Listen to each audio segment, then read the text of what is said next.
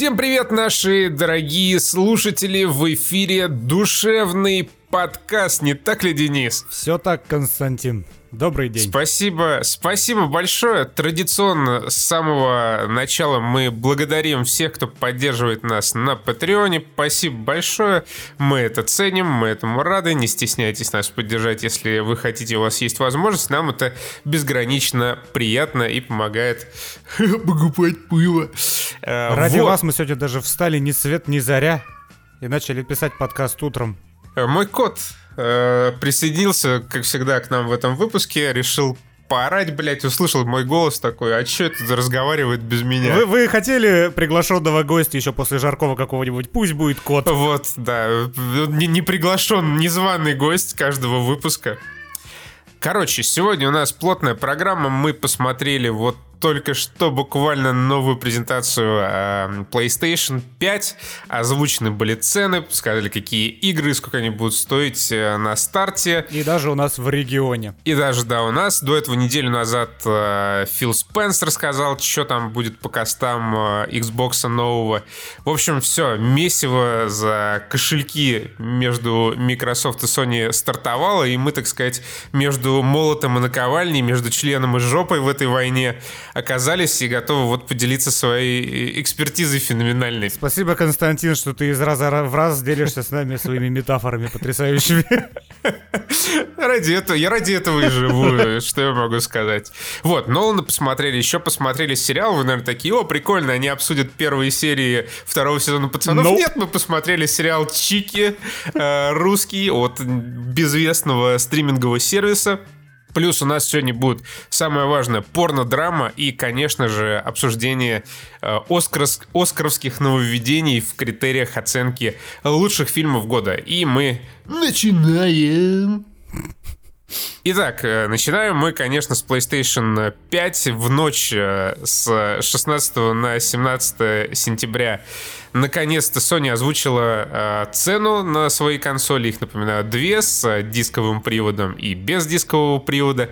В России PlayStation 5 DVD стоит 46 999 рублей, PlayStation 5 без DVD 37 999 рублей. Аж 9 тысяч. Блин, я с 9 рублями твоими запутался. 38 э, и 47. 47 и 38. Вот так вот лучше, да. Да, короче, разница 9 тысяч за вонючий привод, конечно же, она, ну, в реальности не такая. Я думаю, Sony пришлось скорректировать немножко свою ценовую политику после того, как Xbox объявил цены. А Xbox у нас, у нас стоит 45,5 тысяч и 27 тысяч. То есть вообще Series S, младшая консоль, стоит сущие копейки по современным суровым жизненным меркам. Но она и будет слабее, что, что уже сразу напрягает. Сам прикол консоли всегда был в том, что ты покупаешь одну, на нее ориентируются все разработчики, поэтому на ней все идет зашибись, и из нее выжимается максимум.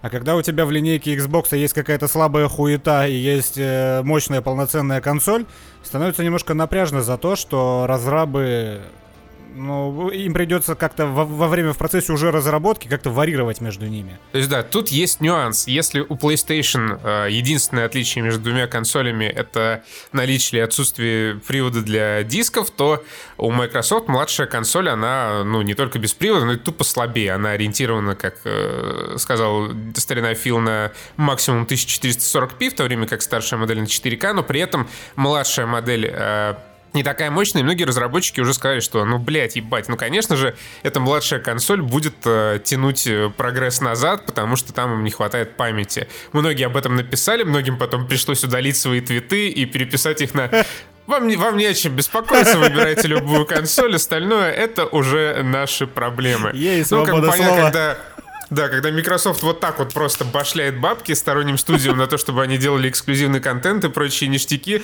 как бы, ну, странно писать в Твиттере неприятные вещи про Xbox Series S, но, тем не менее, Мое мнение на самом деле не поменялось. Э, я все еще считаю, что для усредненного геймера э, лучшим вариантом будет именно Xbox Series S, потому что ты покупаешь эту консоль по дешевке, ты покупаешь себе подписку Game Pass, в которую будет входить э, с этой зимы еще к тому же попис... пописка.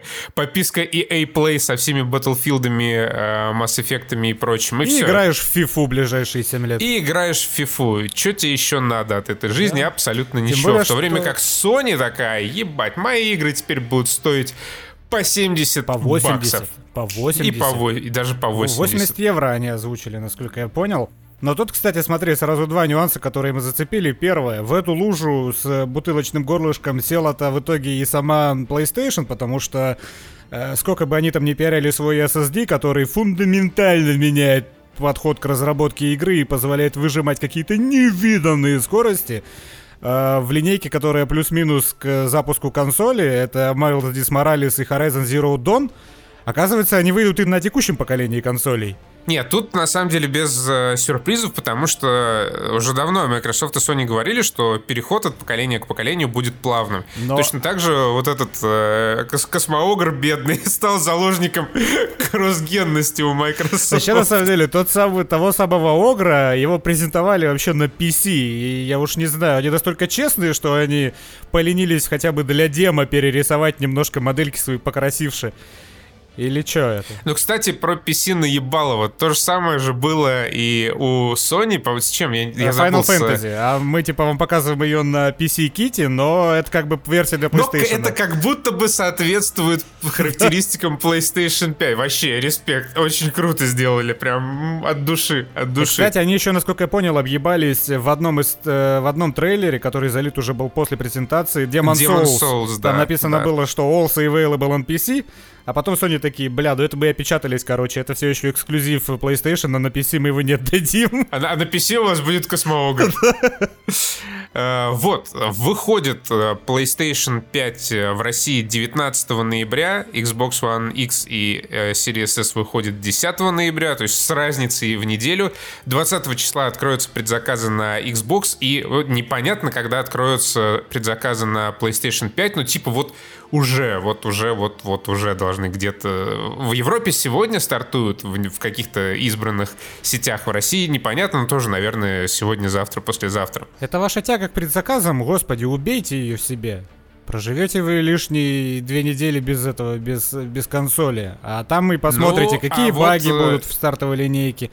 Стоит ли оно того? Вот здесь есть как бы нюанс, через который мы уже проходили в 2014 году. Э, В первую очередь проходили те, кто тоже так думали, а, да ебать, нахуй мне предзаказ, сейчас, короче, подожду месяцок-другой, ажиотаж спадет, возьму, в итоге через месяцок-другой консоль стоила уже на 5000 дороже. А, там как раз потому, что Крым нашим стал, да, в этот момент? Да, и курс да. такой, А, так сказать, э, э, без подробностей, но кто его знает, что еще нашим станет э, в ближайшей перспективе, если вы понимаете, о чем Ну, я. так-то да. Поэтому... Если рассматривать консоль как выгодное вложение. Но, кстати, ты вот сказал, что я-то просто помню, что я покупал себе плойку, когда там, году, наверное, в 2015 летом. И я покупал ее за 27. А ты сказал 18, я пошел смотреть, и реально так и есть. Она на релизе-то стоила всего да. 18 тысяч рублей. Я, я Притом, это прекрасно помню. Она стоила сначала 18 тысяч, в январе следующего года, то есть буквально там через два месяца, она стоила уже 21 тысячу. Во, а прикол в том, что западный ценник-то, он был такой же, как сейчас у младшей консоли, то есть 400 долларов э, и 400 евро в странах с, э, э, со стабильной экономикой стоила и старая консоль, и новая. А у нас вот эти 400 долларов, они из 18 тысяч сейчас превратились почти в 40. Ну, как бы тут э, понятная, так сказать, флуктуация, связанная с интересным положением рубля в мировой экономике, Да, мы- на и- которую мы не можем повлиять, поэтому, когда вот обычный русский работяга решает, что надо бы прикупить себе PlayStation 5, ему, конечно же, стоит держать в уме, что в ноябре она будет стоить 45 тысяч, а в, в январе, кто знает, уже может быть 145 тысяч. 60, да, там 100. Ну, как видеокарты, э, да, Nvidia же еще видеокарты представила новый, так сказать, наш ответ новым консолям, PC-шный, трушный. И э, топовая модель сейчас продается по 190 Да. тысяч. То есть можно себе просто фуру с PlayStation и Xbox купить за эти деньги, за цену одной видеокарты. Ну и здесь, на самом деле, туда же вопрос. Сейчас же уже начинаются, естественно, в ру-сегменте э, многочисленные вони по поводу того, что PlayStation поднимает и ценник игр э, до 80 евросов. Что, конечно же, с, нашим доходом средним э, довольно неподъемная цена, когда тебе приходится покупать какой-нибудь эксклюзив, э, в который ты больше нигде не поиграешь, по 6-5 по тысяч рублей. Но это тоже как бы проблема нашего региона. Ну, то есть, ну, как бы, да, цена, она поднимается везде, но наиболее ощутимо, к сожалению, она вот э, поднимается у нас, потому что, ну, все по той же причине. И да, я думаю, это мы вступаем в очень интересную эпоху. Вот именно в России любопытно посмотреть, как вот будут развиваться сценарии. Потому что, с одной стороны, есть PlayStation, на который выходят э, ёбы эксклюзивы, там один лучше другого раз, э, один-два раза в год. И, ну, то есть ты так выбираешь, типа, а, Xbox или PlayStation, ну, блин, на PlayStation God of War и Last of Us, окей. Ладно, буду их покупать за 7 тысяч рублей. Ну, либо там, может, попозже, но со скидочкой. Либо ты берешь э, себе Xbox за 27 тысяч, подписку Game Pass, и все, тебе хорошо, у тебя сотни игр, играй просто в FIFA э, до посинения. А, то есть э, девушки своей мечты в лице God of War или The Last of Us ты добиться не смог, поэтому блядствуешь задешево на Xbox. Да, поэтому ты по обочинам, так сказать, ищешь себе счастье и развлечения. Сейчас был бы очень плавный переход к сериалу Чики, но еще рановато. Да, пока, пока, пока рановато. Мы к нему перейдем э, чуть позже. Ты, ну как, тут, к сожалению, нам с Денисом особо обсуждать нечего, потому что у нас э, вопрос как бы предельно простой. Где выходит новый God of War и новая игра от Naughty Dog, там мы и будем играть. Да, тут, тем более, что бы... у нас есть и нормальные пекарни, и э, нам не нужно покупать за 300 долларов себе хотя бы что-нибудь, слава богу. Ну, то есть хотя бы что-нибудь, я имею в виду Xbox Series S, которая реально идеальный вообще вариант для того, чтобы, например, своему пиздюку, учащемуся в восьмом классе, купить что-нибудь, просто чтобы он во что-нибудь играл. И не тратиться на дорогой ПК. Вот да, для ребенка вообще идеально. То есть там же, там же Майнкрафт, по-моему, тоже в эту подписку входит. И просто да, вот... Наверняка. Вот ему Майнкрафт, вот ему Fortnite, вот ему он же, он же все равно вот Научится эти строить и танцевать. Да. Потом сделает себе карьеру либо в строительстве, либо на ТикТоке.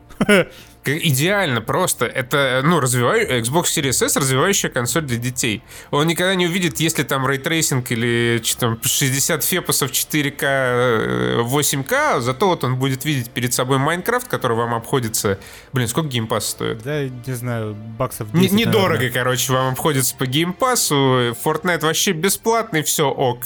Ваш ребенок увлечен до Э, пубертата до тех пор, пока ему не начнут нравиться девочки, мальчики, э, боевые вертолеты или кто там, кто там будет у нас или в ходу через 10 лет, или сковородки, да. Здесь был бы очень плавный переход к теме порно, но, блядь, почему все так вот не кстати? Все очень, очень сложно стало очень все в нашей в этом жизни с Денисом, да, к сожалению. Вот такие проблемы белых людей. Не можем переходы плавные сделать в подкасте. Ну, как бы, ну и ладно. Что, э, что самое главное? Вот, значит, выходят э, консоли, и во что там играть? Ну, с Xbox все понятно. Э, сразу на старте выходит мультиплатформа, это Dirt 5, это Assassin's Creed.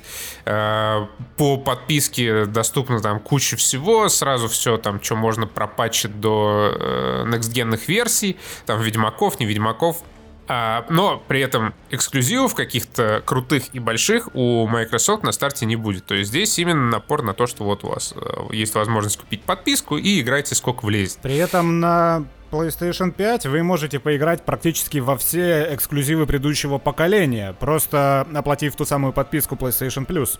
Это довольно прикольно для тех, кто пропустил поколение. То есть ты берешь себе на релизе консоль, и ебашишься во все Uncharted, The Last of Us, и Bloodborne и т.д. и т.п. Но опять же, во все, да не во все. Э, где мой вонючий списочек, который я куда-то проскроллил, э, будет, значит, да, в подписке PlayStation Plus э, доступен пул игр, которые, ну, как бы всегда будут в этой подписке.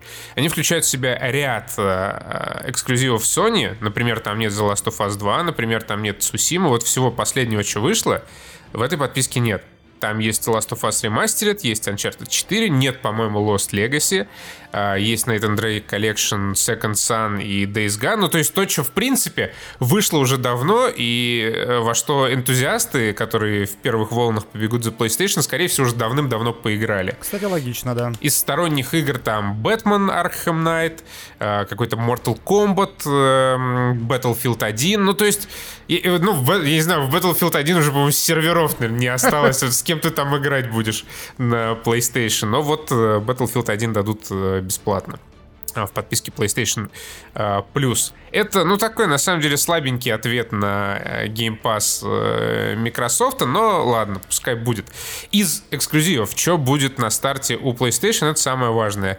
На старте будет ремейк Demon Souls, будет э, Spider-Man про Майлза Диз Моралеса, э, будет э, Destruction All Stars, э, что бы это ни было, и э, Sackboy A Big Adventure, чтобы это ни было, это какой-то там Little Big Planet. А, подожди, а Godfall разве гринделки бордерлендсовской не а, будет? ну, God, ну, как бы, да, будет еще Godfall, но я по умолчанию не учитываю Godfall. Но, Ты общем, учел да. этого Сакбоя, но не учел Godfall. Ну, просто Godfall еще на пекарне будет, поэтому что-то как-то он выпал из моего поля зрения. Ну, то есть, в целом, конечно, будет э, во что поиграть, но пока вот э, прям таких супер крутых больших игр, за исключением Спайдермена, э, в ближайшей перспективе не предвидится. Когда-то там позже выйдет новый Horizon, на новый Horizon выйдет в том числе и на PlayStation 4. Кстати, Miles Desmorales тоже выйдет э, еще и на PS4. Важный момент я упустил. В то время как вот Demon Souls, по-моему, только для PlayStation 5 будет, если ничего не поменялось э, с, с ночи. Ну вот, кстати, Майлз Дис Моралес, он выглядит безумно сочно, и мне прям захотелось в него поиграть.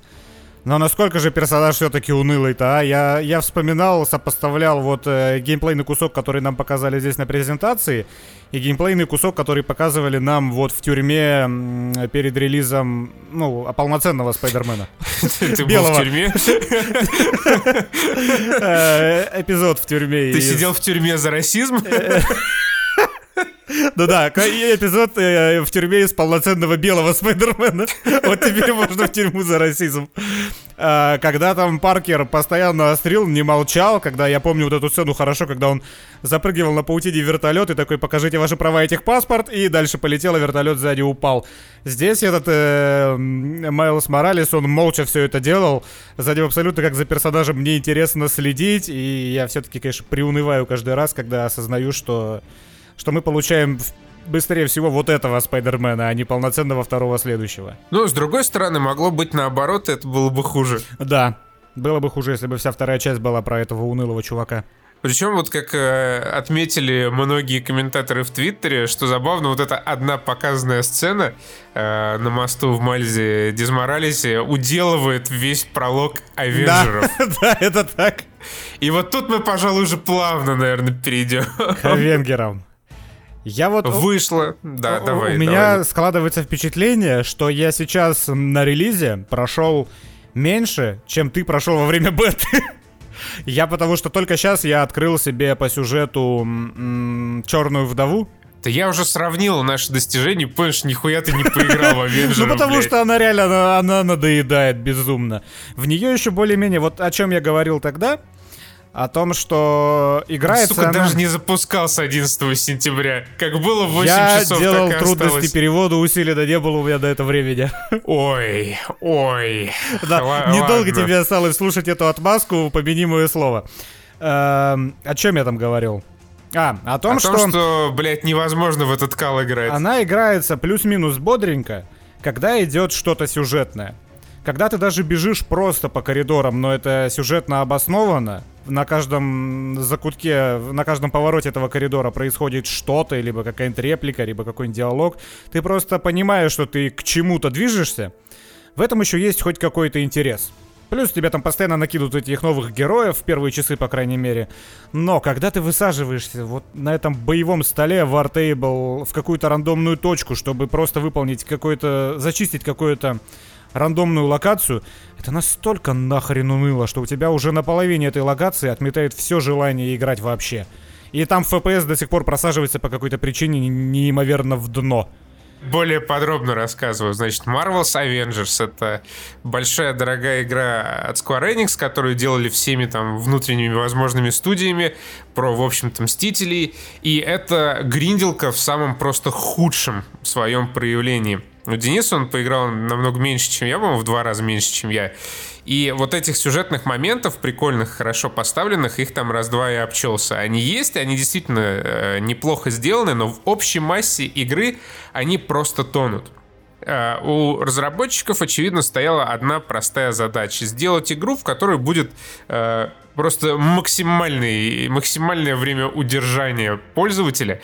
Поэтому игра, она, во-первых, жадная. Она очень-очень жадная. А вот эти все сюжетные миссии, которые... э, Они, постав... они поставлены хуже, чем в Spider-Man, они поставлены хуже, чем в большей части э, игр от третьего лица. Потому что их писали те же люди, которые делали новых Ларис Крофт.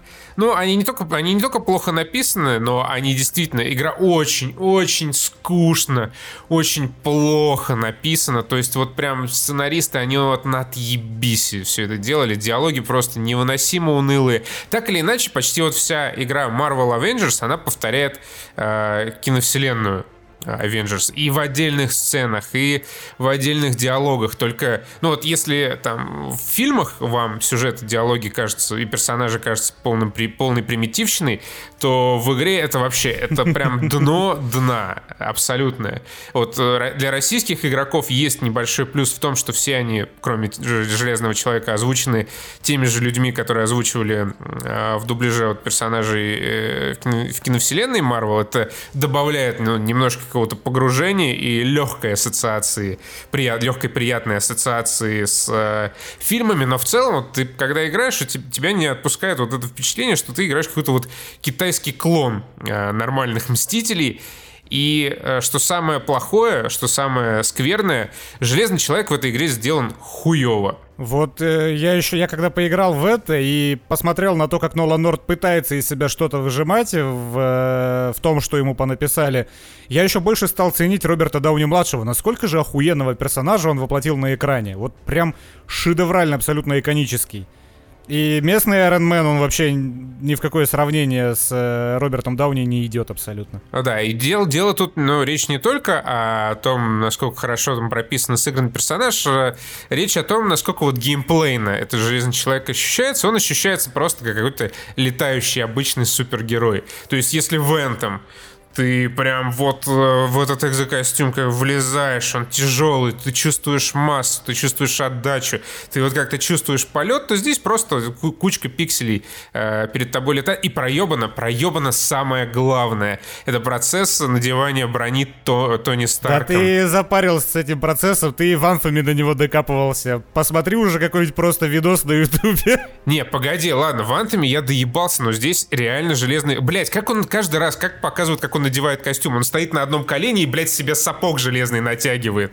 Просто каждый раз вот это, это так продемонстрировано. Нет никаких э, движущихся прикольных частей у него на костюме. То абсолютно неинтересно. И еще, так как э, эта игра, она кооперативная, и предполагается, что вы все вместе должны выполнять какие-то задания, в целом двигаться с одной скоростью и быть всегда вместе, есть такое, такая забавная хуйня. А, Все персонажи разные, и они разные в том числе по своим э, способностям, как бы заложенным каноном, лором в них. То есть э, человек, э, железный человек, он, значит, летает с помощью своих вот этих э, нанодвигателей. Э, Халк высоко прыгает, он такой мощный, весь крутой. Камала Хан, она как Человек-паук, там растягивает свои э, руки-ноги. Есть еще два персонажа, ну, есть еще Тор, который там молот Вот эту фразу вырвут из контекста, и тебе в комментариях напишут. Камал Акан, как Спайдермен, растягивает свои руки-ноги. Ты чё, охуел, еблан? Какие руки-ноги Да, Спайдермен вот тут я, я, я сказал абсолютно полную хуйню, конечно, но в В смысле... смысле, она может как паутиной притягиваться к Да, предметам. ц- цепляться, да. И э, самый прикол в том, что вот в этой э, всей системе есть еще это, блядь, Черная вдова и Капитан Америка. И если Черная вдова, ладно, ей дали какой-то крюк кошка, то, блядь, Капитан Америка, которая, ка- который прыгает на стремянкой 2 бегает. километра. Да, блядь. э, А ты, ты ж нихуя не дошел еще до Капитана Америки. Нет. Короче, ну то есть представь, вот значит прыгает Халк на там 50 метров, он огромный, он подпрыгивает высоко и приземляется далеко.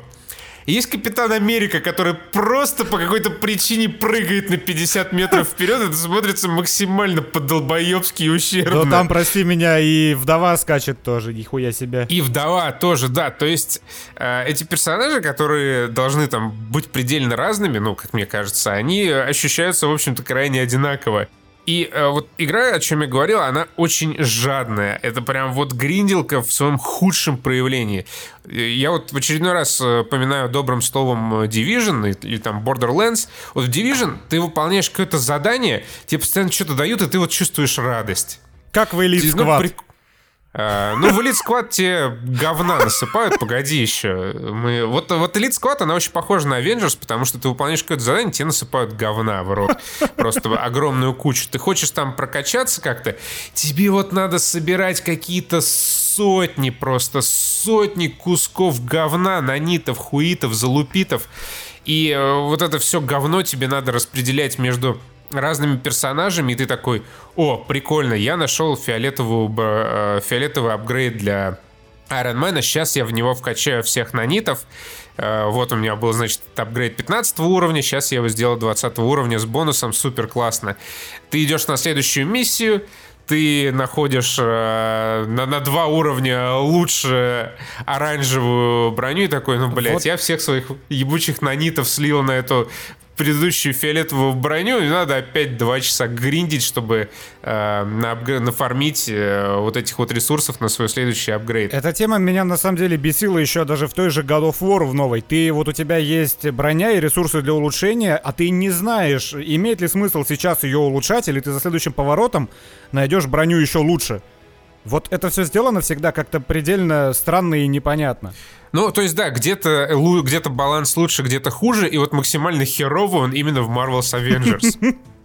Хоть в чем-то она стала лучше, ей! Да, и помимо того, что игра, она абсолютно неинтересна, это вот чистая гринделка. Все вот эти вот э, второстепенные побочные задания, которые э, происходят за пределами э, основной сюжетной кампании, они так или иначе возвращают вас в локации. И локация — это еще одна большая проблема Авенджеров. Они все, большая их часть, они одинаковые, они скучные, и они э, очень странно задизайнены, опять же, потому что они должны вмещать в себя вот этих персонажей. То есть, когда вы заходите на какую-то очередную вонючую промышленную фабрику, она внутри огромная, просто огромная, с коридорами, в которых, я не знаю, лайнер проедет, поезд проедет. Почему? Потому что в этот коридор вонючий должен влезть Халк. Он там должен попрыгать, Железный Человек там должен мочь как-то полетать. И ты смотришь, это все просто максимально неестественно, это все пусто, э, убого и неинтересно. Вот прям глазу ну не за что зацепиться все вот эти враги, они уже давно биты-перебиты. Это какие-то роботы, это какие-то э, охранники с джетпаками. Это все просто предельно вторично. И что самое, что я не знаю, мне, мне кажется, вот каждый минус, который я называю в Avengers, он у меня какой-то самый. Э, и еще одна хуевая тема. В кооперативе просто невозможно в это говно играть. Ну, просто скучно. Это возможно, но э, это не весело. Казалось бы, ты должен как-то э, вести диалог, с чего-то кекать, что-то обсуждать и какие-то, знаешь, знаете, эмоции делить э, с компаньонами, но никаких эмоций нету, обсуждать нечего, ты просто сидишь молча и, и тыкаешь по кнопочкам, и все. Да, эта игра, она раздражает. Если ты вот играешь один, то, в принципе, ну, можно там какие-то еще комбо делать, э, какие-то добивания пытаться устроить. Как только вы э, подключаетесь к другим игрокам, если вам вообще повезет вместе подключиться, потому что игра, помимо прочего, она еще забагована с кучей э, технических проблем, то начинается просто какая-то фантасмагория спецэффектов, непонятно, кто кого бьет, куда бьет, что нажимать, что не нажимать. Просто буйство спецэффектов и с учетом того, что вы там по 5 минут пытаетесь сконнектиться, и после каждой миссии, там, по большому счету, э, если вы не летите на этот геликарьер, на базу возвращаетесь, надо заново потом собираться, чтобы очередную 10-минутную миссию пройти. Это просто, это так, блядь, бесит, так это нахуй раздражает. И миссии еще обрываются максимально неправильно. Ты просто зачищаешь какую-то комнатку, и тебя надпись такая «Все, вы победили», и все загрузка. И никакого эпика, никакого никакого чувства. Развязки эпической нет. Да. Ты просто, ты просто пришел вот как на работу, ты нагридил себе, нафармил немножко ресурсов и отправляешься эти ресурсы, ресурсы вкачивать э, в костюм. Причем игра, она настолько желобская, что каждого героя, каждого персонажа вам надо прокачивать отдельно. То есть, если вы играете за Черную Вдову и в вашем отряде под управлением искусственного интеллекта есть еще Халк, Железный Человек и Капитан Америка, вы прокачиваете только черную вдову. Вы не можете между ними переключаться, если вы там прокачали вдову на три уровня выше, чем она у вас была, то Капитан Америка за вот эту миссию, он не прокачивается абсолютно, и вам надо брать его как своего первого главного активного персонажа и пиздовать на другую миссию, прокачивать его. И более того, еще на уровнях есть всякие секреты, которые могут быть открыты только а, определенными персонажами. И если вы не играете в кооператив, то все, вы сосете. Вы, например, дошли до места куда может залезть только Халк или э, Железный Человек там или Тор добраться, и у вас нет в компании человека, который играет за этого персонажа, все, вы туда не доберетесь, вы не получите эти вонючие ресурсы, которые вам нужны для того, чтобы прокачать свою э, репульсорную перчатку для Железного Человека. То есть игра, она просто, она предельно херовая, а скучная. Она вот, она вот все от вас требует. И разработчики, ну, пожалуйста, ну, поиграй. Ну, вот, не хочешь, сука, ну, тогда ты вот, блядь, фармить должен 15 часов, чтобы прокачать себе Железного Человека. Слушай, а я где-то слышал такую фразу, что основная сюжетка в игре, она короткая, проходится буквально часов за 6 а просто пробежать ее и забить не, не можно? Тебе игра в какой-то момент скажет, у тебя слишком маленький уровень, чтобы идти дальше по сюжету? Как это работает? Я сюжетную кампанию основной еще не прошел, но я не думаю, что она 6 часов, наверное, 10-15 скорее, потому что я наиграл уже сколько? 13 э, с половиной.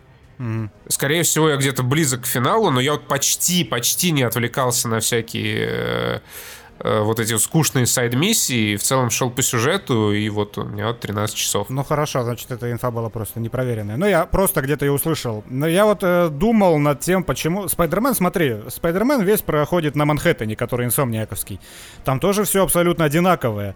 Но вот э, по одной причине воспринимается все это целостно и хорошо. Это, наверное, потому что там нормальный открытый мир, по которому очень весело перемещаться. Но опять же, погоди, там не все одинаково, как у тебя, а целый Манхэттен красивый, детализированный, живой, дышащий. В Авенджерах у тебя каждый уровень это просто убогая коробка. А, да, но коробки просто разные, понимаешь? Там есть зима, там есть пустыня, там есть центр города и так далее. Хотя, возможно, сейчас я все перечислил, потому что других декораций я не помню. Да ты, ты в общем-то, все, а, ты да? все перечислил, как бы, да. И, ну, просто э, любой пятачок э, э, Нью-Йорка в Спайдермене, он лучше детализирован, намного интереснее сделан, чем любая локация в Marvel's Avengers. Ну и плюс, э, как раз к какому выводу я для себя пришел, что по этому миру, по Манхэттену, ты свободно перемещаешься, тебе это в кайф, и ты как-то попутно наталкиваешься на какие-то активности. Хоть это сайд-миссии, хоть это просто какая-нибудь группка бандитов, которые грабят ювелирку.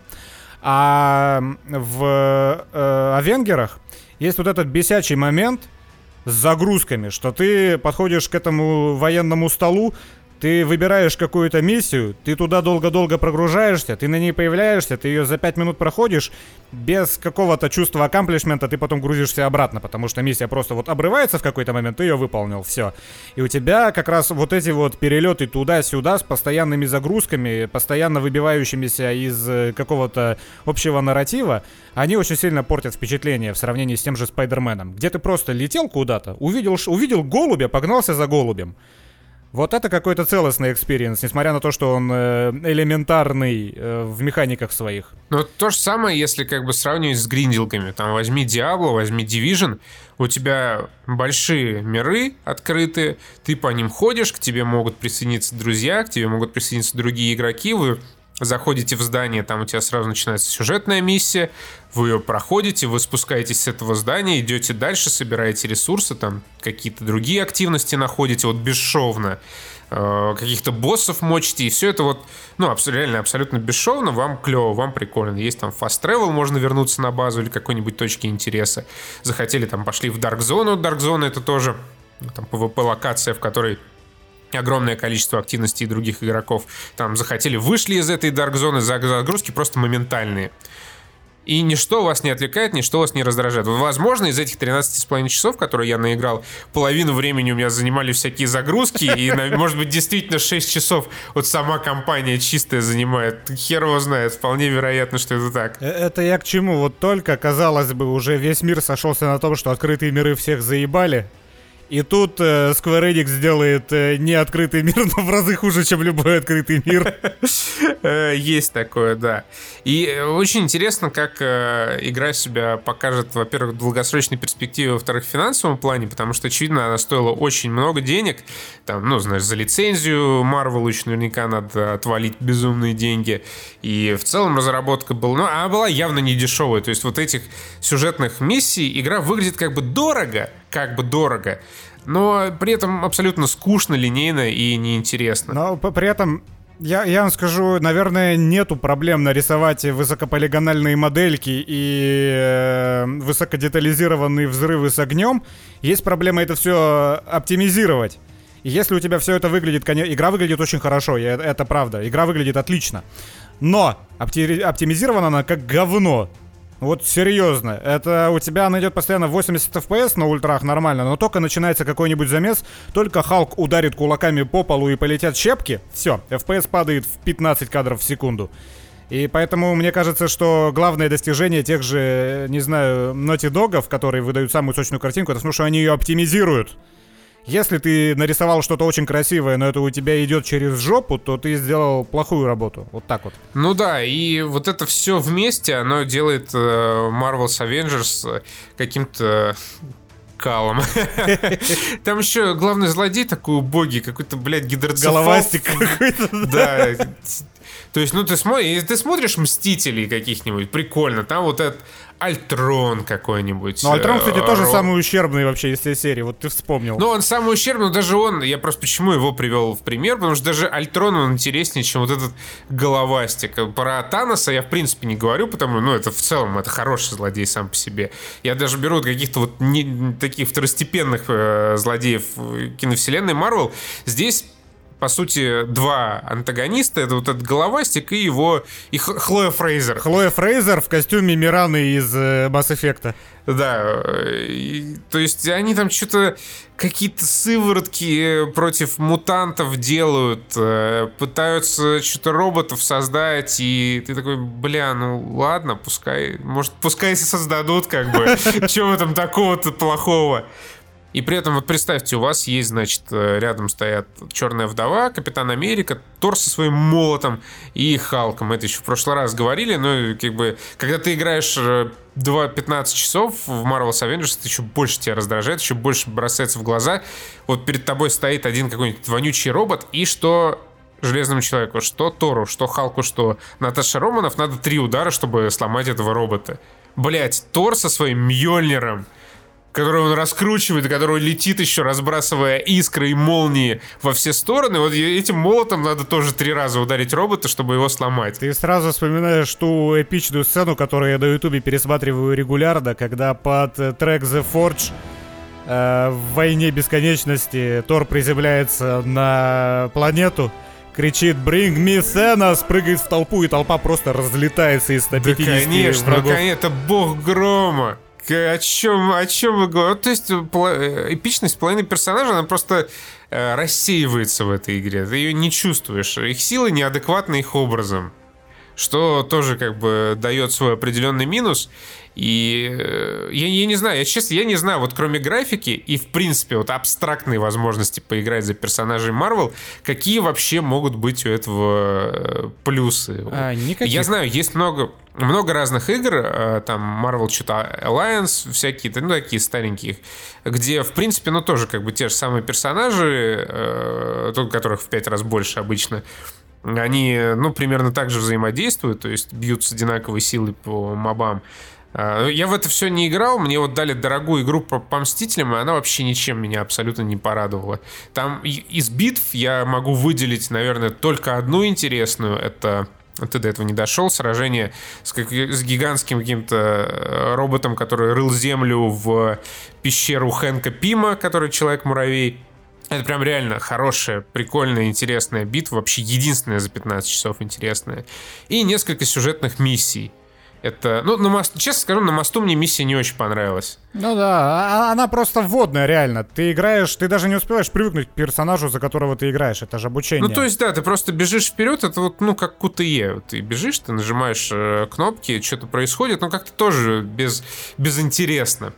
Мне понравилась миссия со спасением э, капитана с лунной станции, она довольно забавная. Ой, спойлеры, спойлеры. Один человек из наших слушателей, он захочет поиграть еще в эту игру. Как бы, в, чем, в чем тут спойлеры? Так уже э, с первого трейлера, с, первого, э, с первой новости про предзаказ было понятно, что капитан будет игровым персонажем. Нам в трейлере показывали кадры с капитаном, которых не было в прологе, так что тут всем все понятно было. Ну, то, то есть даже они даже вот свою вонючую интригу поленились скрыть. Ну вот настолько, вот настолько эта игра сделана вот, ну, на отъебисе чисто вот, чтобы сосать деньги. Причем скинов-то вообще тебе почти не выдают по ходу игры. Там пару костюмчиков накинут для вот этой Гамалы Хан. И... Да, в магазине их штук по 25 на каждого. Да, в магазине их штук по 25. Надо дичайше вообще гриндить, чтобы от- открывать эти костюмы. Надо заносить э, деньги, чтобы этот костюм получить. Причем Многие из них, вот знаешь, по доброй традиции отличаются только раскраской. Типа вот у тебя какая-то альтернативная модель костюма, и она в пяти цветах разных. В примерно, на самом деле, примерно, как в Спайдермене от Insomniac, только там ты все это выбивал по ходу прохождения, и там не было внутриигрового магазина. Опа! И вот в этом самом моменте я лично, например, для себя понимаю, зачем я плачу, и сейчас буду платить, по 80 долларов за эксклюзивы Sony. Потому что Sony выпускает по большей части вот эти сюжетные ее произведения, которыми как, каким должны были быть и Авенгеры, пусть в открытом мире, в какой-нибудь как Спайдермен. Но там я получаю целостное художественное произведение, которое свои бабки отбивает исключительно вот на эти самые бабки и сверх тебя ничего не требует. И сделана она на все деньги, потому что Sony нужно своей репутацией, своими эксклюзивами продавать тебе консоль. Поэтому если я купил консоль от Sony, то я понимаю, что в эксклюзиве от Sony я получу какой-то целостный experience. Вот за это я плачу 80 евро, и по этой причине я понимаю, почему. То есть я прекрасно, я понимаю, что это большие деньги, но смотрите, 60 э, долларов игры стоили еще в те времена, когда я в девятом классе за 4 рубля в автобусе до школы ездил. Сейчас я до школы доеду за 30 рублей, а игры так и стоят 60 Это будет долларов. очень странно, если по какой-то причине ты решишь доехать до школы. В Новосибирске Я даже не из хочу Питера. знать, по какой причине, да. Ну, я к тому, что инфляцию-то никто не отменял, и даже несмотря на то, что Штаты э, — это страна с куда более стабильной экономикой, чем у нас, но даже там инфляция есть. А за AAA игру ты как платил, э, ну сколько я, чтоб не спиздеть, ну 15, наверное, лет назад, да, стоил уже 60 долларов игра. А учитывая, что сам доллар-то он обесценивается, как и все остальное, то странно, что разработка дорожает, а игра нет. По этой причине у нас... Просто меня вот, вот что напрягает меня. Вслед за Sony все остальные тоже поднимут ценники, само собой. До 80 евросов, я думаю, к концу года мы доберемся как до стандарта. Но я не беру в расчет наши там стимовские региональные цены. Но все поднимут э, ценники своих игр, но при этом они продолжат их еще монетизировать всяким вот этим говном внутриигровым. Это у Sony я могу быть уверен, что в э, The Last of Us не будет микротранзакций. Я не могу быть уверен в том, что у какой-нибудь игры в Steam, которая тоже подорожает, соответственно, пропорционально, что у нее не будет этого говна. Вот, вот это меня напрягает. Ну как, Ubisoft, например, э, уже давно практикует всякие бустеры за деньги, Да. когда ты можешь Да. в Assassin's Creed чисто сингловую игру ввалить донаты, чтобы, блядь, прокачаться быстрее. Поэтому у меня есть некоторая претензия к этому подорожанию, потому что, блин, не все, не все получили моральное право так, у, так повышать ценники на свои игры. Когда ты э, в течение всех этих 10 лет ты прикручивал все новые и новые способы выжимать из игрока бабки. Э, та же Electronic Arts, на одной из первых же такая. Теперь наши игры стоят 70 долларов, и вот вам еще в нашем рестлинге между раундами реклама сериала The Boys второго сезона. Ну охуеть. Я что, телевизор смотрю, или я все-таки играю в игру по full прайсу? Что это за параша? А Они, кстати, по-моему, э, сняли эти рекламные вставки, да? После того, как общественность возмутилась и сказала, Electronic Arts, ты Да, охуела. да, после того, как говно взбурлило, рек- рекл- реальную рекламу из игры за 60 баксов убрали. У народа все еще есть э, э, Голос. рычаг давления, да, голос есть у них на издателей. Еще, кстати, смотри, прикол. Вот э, ты, например, можешь потратить две с половиной тысячи рублей и за две с половиной тысячи рублей купить себе двух персонажей, включая Докоби и прокачку Монтани до четвертого уровня. Хопа, хопа, хопа, Элит Сквад. Да, мы переходим к новой игре от Ubisoft, э, которую сделали для мобильных телефонов. Да, называется она Elite Squad. Я, кстати, вдонатил даже в нее, чтобы посмотреть, что, как оно пойдет. Но я не, не 2,5 тонны валил, а вот 400 этого- рублей, да угадаю, да? Да, да, да, купил себе Эчу. Короче, Elite Squad это примерно как э, Raid Shadow Legends, только, только хуже. В 17 раз хуже, да. Внезапно, прикиньте. По многим параметрам э, и в первую очередь это, блядь, графон. То есть, когда ты вваливаешь Raid Shadow Legends, тебе, скорее всего, дадут какую-нибудь полуголую, прекрасно детализированную эльфийку. Ты можешь на нее и подрочить, и поиграть можешь с ней. Вообще, все, отлично. Elite Squad — это такая игра, которая сама по себе идеологически, э, концептуально, она как бы с претензией. Потому что она сделана э, про вот этих культовых персонажей Ubisoft, э, отряд Rainbow Six, э, Сэм Фишер многострадальный, там эти гостриконы. И как бы в первую очередь эта игра, она привлекает внимание вот хардкорной аудитории Ubisoft, которая всех этих героев знает. Э, это как бы э, Hearthstone Heroes of э, Warcraft, только это Heroes of э, Tom Clancy. Том Clancy, да. И поэтому, естественно, люди, которые знают этих персонажей, которые в первую очередь обратили внимание на эту игру, они ожидали, что ну, там будет какой-то геймплей. Тем более, что трейлеры, вот эти вот синематики, они как бы намекали, возможно, на что-то в духе XCOM в последних ну вот, людям несведущим, например, как я. Я посмотрел трейлер, думаю, блин, ну, наверное, XCOM какой-то будет. А по факту, тактический. По факту... Это, я... Как это называется? Автобатлер, по-моему, Нет, называется. автобатлер, прости меня, это, это, это сложный многопользовательский жанр, который вырос там из какого-то очередного аддона для доты.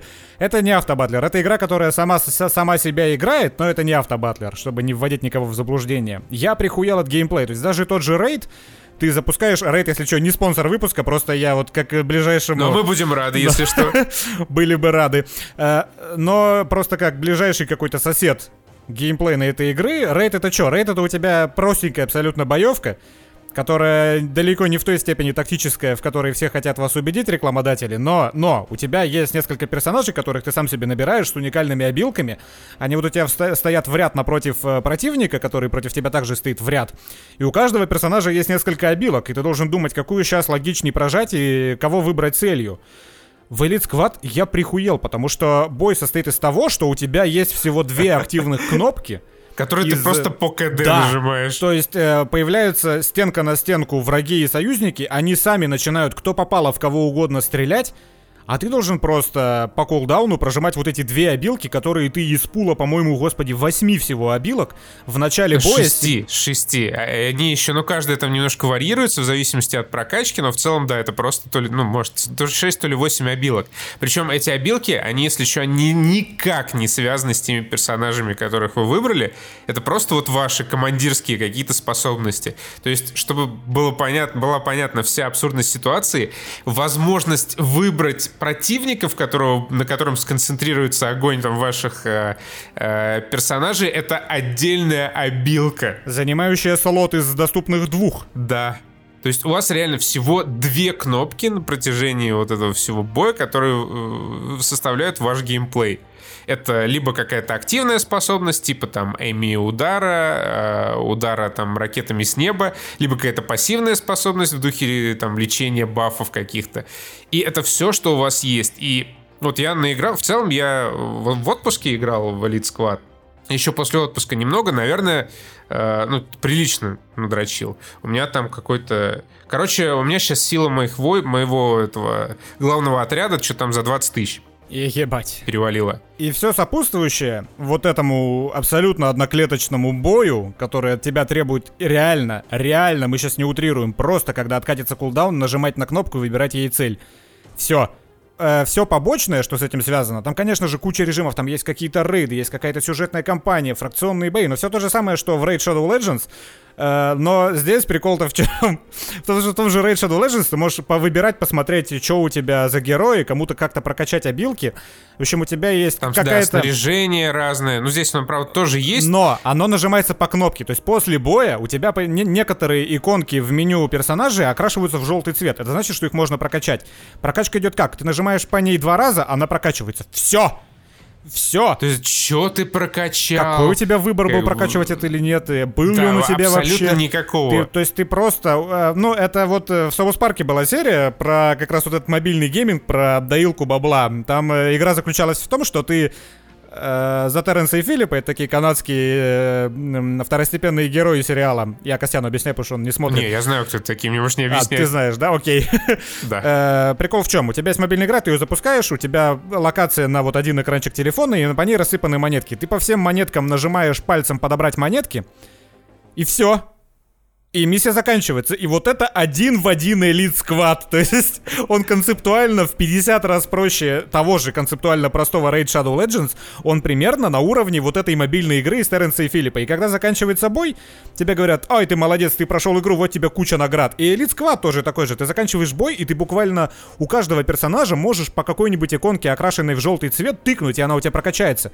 Ты запускаешь следующий Но бой. это, конечно, только поначалу. Вот. Это только поначалу. Вот, я хотел у тебя как раз спросить, когда наступает тот момент, что у тебя кончается, например, валюта, или тебе приходится ждать э, какой-то откат времени, этом кулдаун на следующий бой, и игра тебе говорит, но если ты не хочешь ждать, то э, закинь нам бабла, как в Терренсе и Филиппе, и ты можешь снова пособирать сраные монетки с, с экрана своего телефона. Когда такое наступает? А он наступает очень скоро, наверное, на 10 тысячах э, силы твоего войска. А, Там, там нет вот этой фишки с, со временем. Там все работает по-другому. Ты вот играешь, э, там на арене сражаешься против э, отрядов других игроков или там сюжетку вот эту проходишь, и в какой-то момент ты просто упираешься в то, что слишком, э, слишком сильные против тебя враги выступают, и ты и все, и ты три дня дрочишь э, ежедневные задания и перепроходишь старые миссии для того, чтобы собрать этих вонючих ресурсов и хотя бы что-то пооткрывать Или- себе, что-то прокачивать. Или... Или ты вдоначиваешь. Но, как во многих э, играх мобильных, здесь донат он абсолютно бесстыдный. То есть я вот себе купил за 400 рублей одного персонажа Эчо, это хуйня полная. Тебе дают вот этого Эчо трехзвездочного, его точно так же надо качать, ему надо покупать э, и не, не покупать, точнее, крафтить снаряжение, пушки всякие. Он, ну типа, точно такой же, как вот эти бесплатные герои, которых вы... там, Только платный. да, с кровью и потом получаете, только платный. Можно там занести вообще 3000 рублей, открыть себе больше этих персонажей, но неизбежно, неизбежно, вот каких бы героев вы ни, ни набрали себе, в каком бы количестве, все равно их надо вот точно так же прокачивать, и всегда вот будут какие-то враги сильнее.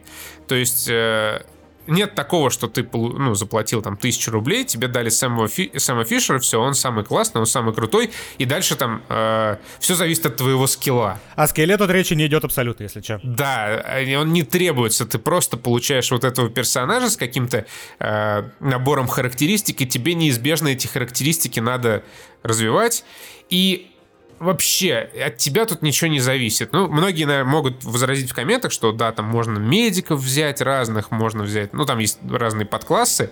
По большому счету это никак вообще на игровой процесс не влияет. Вот чем больше у тебя сила, тем больше сюжетных заданий ты пройдешь, там, тем э, выше ты поднимешься на арене.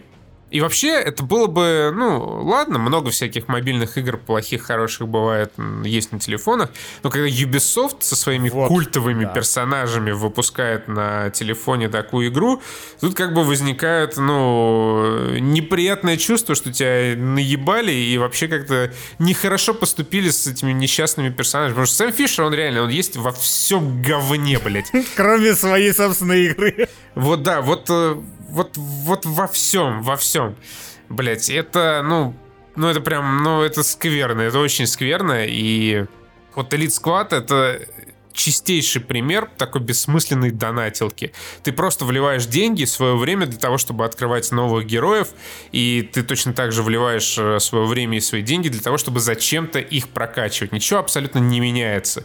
Там маленький набор этих арен, при этом ну, абсолютно неважно, на какой арене там сражаются эти солдатики, потому что твой игровой процесс, он ни от чего не зависит. Ты просто нажимаешь там две способности. Ну, можешь там выбирать их, менять как-то. но Их всегда две, и ты всегда их нажимаешь по КД. Все, вот весь геймплей. Вот фундамент этой игры, на самом деле, э, ну, простая высасывалка денег, это 90% всего мобильного гейминга, 99% всего фри-то-плейного мобильного гейминга. То есть мы прекрасно понимаем, что большинство мобильных игр играются именно так. Но э, тот самый момент, который Костян озвучил, что это Ubisoft, это очень сильно масло в огонь подливает, потому что какого хера? Какого хера Ubisoft? Побойтесь бога. Вот, короче, по играм у нас сегодня полный дизлайк. Э, вообще, вот этим летом мне как-то сильно не повезло с играми, вот ничего меня не порадовало. А The Last of Death Us? Stranding, э, ну, кроме, да, кроме The Last of Us. Death Stranding играл, 50 часов наиграл, заебало, все, не прошел. Э, Лучше б Вов играл, ей-богу. Лучше бы в Вов играл, лучше бы в жопе ковырялся, не знаю, в носу, где угодно. То же самое с Horizon. Играл, играл, играл, играл, все, заебало, не могу больше. Невозможно, неинтересно. Авенджеры то же самое. Ну, ладно, на Squad я никаких особых надежд не возлагал, но тем не менее тоже. Это просто, ну, блядь, просто, ну, блядь, э, плохо, очень плохо. И вот в такой вот апатичной обстановке мы переходим к нашей кинорубрике. Э, Ты смотрел «Довод» в IMAX е? Я смотрел, к сожалению, не в IMAX, но еще пойду в IMAX смотреть. Вот, молодец, смотри, а я решил э, впервые за 10 лет устроить себе двойной experience. То, чего я давно не делал. Чтобы было что еще обсудить, я не ходил в кино, я посмотрел экранку. Блять. Э, Это я к чему? Я сделал это исключительно... э, э, Это как бы характеризует мое вообще... э, А, я забыл слово. Твое наплевательское отношение к нашему великому делу, ты Мое наплевательское отношение к новому фильму Нолана. Я э, видел отзывы людей, я понимал, что я абсолютно не горю желанием прямо сейчас, прямо здесь быстрее это смотреть. Я попрусь во время пандемии. Между прочим, пандемия это еще идет, поэтому я сижу А, дома. Оправдался, ок. То есть я это делаю ради людей. Я вношу свой вклад в э, здоровье нации таким образом. Это я к чему? Это я к тому, что у меня нет морального права как-то судить этот фильм по тому, как он снят, или как он э, звучит, как выглядят экшн-сцены. Поэтому я посмотрел его чисто для того, чтобы я мог как-то с Костядом обсудить сюжет. Э, сюжет я, у- ну, впитал. Э, я ничего не понял, но было очень интересно, как говорится. Это, это основная характеристика э, фильма «Довод». Как бы ты какой отзыв не откроешь, скорее всего, он начинается со слов «нихуя непонятно, но очень интересно». Да, да, да. И вот у меня, знаешь, проблема, о которой я уже где-то когда-то говорил, с боевиками, в которых ты не понимаешь, что происходит. Э, Этот экшен, вот опять же, у меня нет морального права, поскольку я смотрел экранку, но даже... Да, я уверен, что когда он выйдет в нормальном в цифре, я посмотрю в нормальном качестве, мне будет неинтересно следить за этим экшеном, потому что неинтересно следить за игрой, правила которой ты не понимаешь. Это как ты сейчас, Костян, откроешь какой-нибудь чемпионат п- по доте и будешь смотреть на чемпионат по доте. Ты ни хера не понимаешь, ты не понимаешь, как работает эта вселенная, ты не понимаешь, какие правила физики в этой вселенной.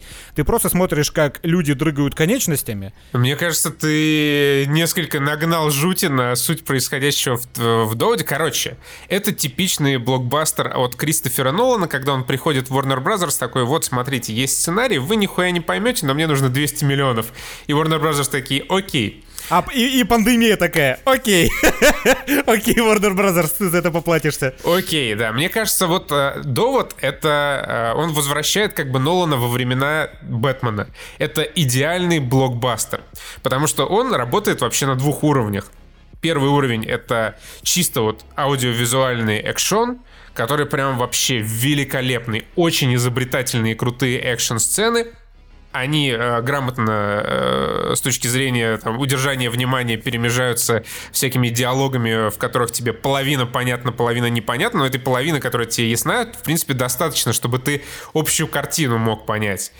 И есть еще второй уровень, если тебе охота в этом фильме разобраться, здесь есть огромный простор для изучения, для срачей в интернете, для вот этих вот поисков глубинных смыслов и э, обсуждения научной подоплеки фильма. Это, это та самая подоплека, которую Бэткомедиан стебал в обзоре своем э, Викинга. Мы с тобой тоже ни хера не поняли, что там происходит, потому что все это склеено дерьмово. И Михалков тогда в каком-то интервью сказал, ну вот, люди, чтобы понять, сходят еще раз в кино. еще нам денег занесут. И довод точно такой же. Чтобы понять, нужно сходить второй раз. Вот, но смотри, есть большая, есть большая разница между вот этими двумя случаями, потому что... Естественно, да. Конечно, когда тебе нихуя непонятно, потому что просто как-то дерьмово склеено и снято, это одно. Это Михалков. Это Михалков. Другое дело, когда э, фильм имеет под собой там дополнительное дно, дополнительный уровень. И если хочешь, ты можешь еще разок посмотреть, еще разок э, еще ну, там почитать о чем-то в интернете для того, чтобы лучше понять, что происходит. Это совершенно другое, другая история. И вот так вот это все происходит у Кристофера Нолана. Сразу скажу, в чем вот моя проблема с доводом. Очевидно, очевидно, когда вот Кристофер Нолан свой, снял свой Magnum Opus, Интерстеллар и увидел вот эту вот критику в сторону любви, которую он там вставил, в сторону вот этих чувств и эмоций, которые он проявил в Интерстелларе, он, он обиделся и такой, все, больше в моих фильмах персонажи не будут никогда проявлять ни чувств, ни эмоций. А что это за история? Потому что здесь я как раз не понял этого. Фильм был бы гораздо целостней. Он, он, он очень э, лаконично снят. Сцены сменяют друг друга с безумной скоростью. Просто потому что, мне кажется, даже двухчасового хронометража Нолану критически не хватало для того, чтобы все это объяснить и рассказать и показать. Поэтому э, персонажи просто телепортируются из места в место, быстро происходит диалог, быстро новое место, быстро начинается следующая сцена. И вот во всем этом я не понял, зачем там вообще вот эта привязанность героя к какой-то женщине, откуда она взялась, и типа почему я должен в это во все верить. Это такие легкие э, драйверы, которые, может быть, остались из прошлого Нолана.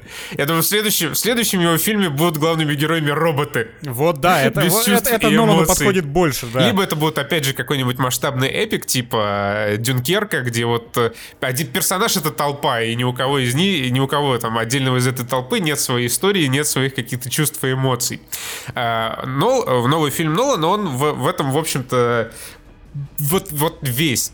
То есть перед вами э, разворачивается масштабная, как бы, масштабная история с грандиозными съемками, с потрясающими спецэффектами и э, изобретательными экшн-сценами. Есть клевая э, там научная база. Просто, опять же, то есть э, сразу оговоримся, когда я говорю научная база, я не имею в виду, что это научная фантастика достоверная. Просто в основе этого фильма лежат определенные научные теории, которые полностью опираются на эти самые научные теории. Это там теория струн, э, мультивселенные, путешествия во времени, вот это все. Э, я хотел почитать 15 э, тысяч разборов э, довода после первого просмотра, потом решил, что еще разок сам посмотрю, чтобы там понять, Ты что знаешь, можно. Я с этого фильма ловил дикие вайбы Гипериона, потому что он отчасти про ту же тему, вот это вот обратное течение времени, инверсированная энтропия, блять, я читал Гиперион два раза, и каждый раз, когда ты его читаешь, ты вроде бы вот сейчас в моменте ты, ну, понимаешь плюс-минус, как это работает и что происходит, но когда ты закрываешь последнюю книгу из серии, ты моментально забываешь вообще все, что там было.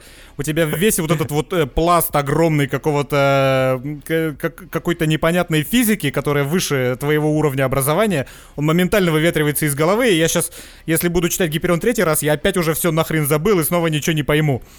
И вот э, довод он примерно такой же. Он ломает просто мозг нахрен. Да, в общем, э, да, чем мы обсуждаем уже полчаса довод, не сказали, что там в принципе происходит. Ситуация такая. Есть, значит, прошлое, настоящее и будущее. Люди из абстрактного будущего хотят уничтожить людей в абстрактном прошлом. А, для того, чтобы свой коварный план осуществить, они используют инвертированных людей и предметы. То есть это люди и предметы, которые двигаются в обратном временном направлении относительно того времени, в котором они сейчас находятся. То есть, когда э, главный герой отправляется в прошлое, он как бы двигается назад. То есть машина едет, например, не вперед, она едет назад, и пуля стреляет как бы не вперед, а она возвращается набо- наоборот в пистолет. А теперь представьте, что вы следите за экшеном, в котором вы должны как-то все это понимать. И здесь есть, на самом деле, масса подсказок, которые просто э, ускользнули от глаз Дениса, потому что он смотрел вонючую экранку. Во-первых, большой респект э, композитору Людвику Йорансону, чья музыка всегда подчеркивает э, те моменты. Знаешь, как у меня звучал саундтрек весь фильм? Вот так примерно вот так вот. А, это очень, ну, в кинотеатре хорошо читается музыка, и, в принципе, ну, если ты хоть немножко следишь за тем, что происходит э, на экране, ты хотя бы по музыке уже понимаешь, где там прошлое, где будущее, где инвертированное, где не инвертированное время. Плюс это хорошо подчеркивается самим экшеном, то есть большой респект за драки, за перестрелки, где, в общем-то, ты не теряешься и в целом понимаешь тоже, где инвертированные, где не инвертированные люди. Там есть одна драка, одна вот драка прям физическая, и вот в этой драке один человек двигается, ну, как бы вперед во времени, а второй назад во времени. Это прям дико прикольно, это показывается потом с двух разных точек зрения, чтобы вот прям совсем. Вот за такие съемки, конечно же, да, Нолану респект. Не респект ему, знаете, за что? За то, что у него постоянно массовка не знает, хули ей надо делать. И если вглядываться в массовку на экране, то она постоянно с каким-то потерянным видом сидит, перекладывает бокал из руки в руку и такая, бля, а зачем я тут, как я сюда попал? Это беда еще со времен второго Бэтмена Нолановского. Вот, и вот фильм, вот этот, лично для меня, он как-то очень, знаешь, ярко разделился на две части. Первая часть — это вот этот безумно крутой, изобретательный, пиздато снятый экшен — и вторая часть это все остальное. Ну, такой типа дженерик диалоги, дженерик планы и, ну, абсолютно ничем не примечательное происходящее, снятое вот, ну, как будто это самый обычный фильм, а не новый фильм Кристофера Нолана.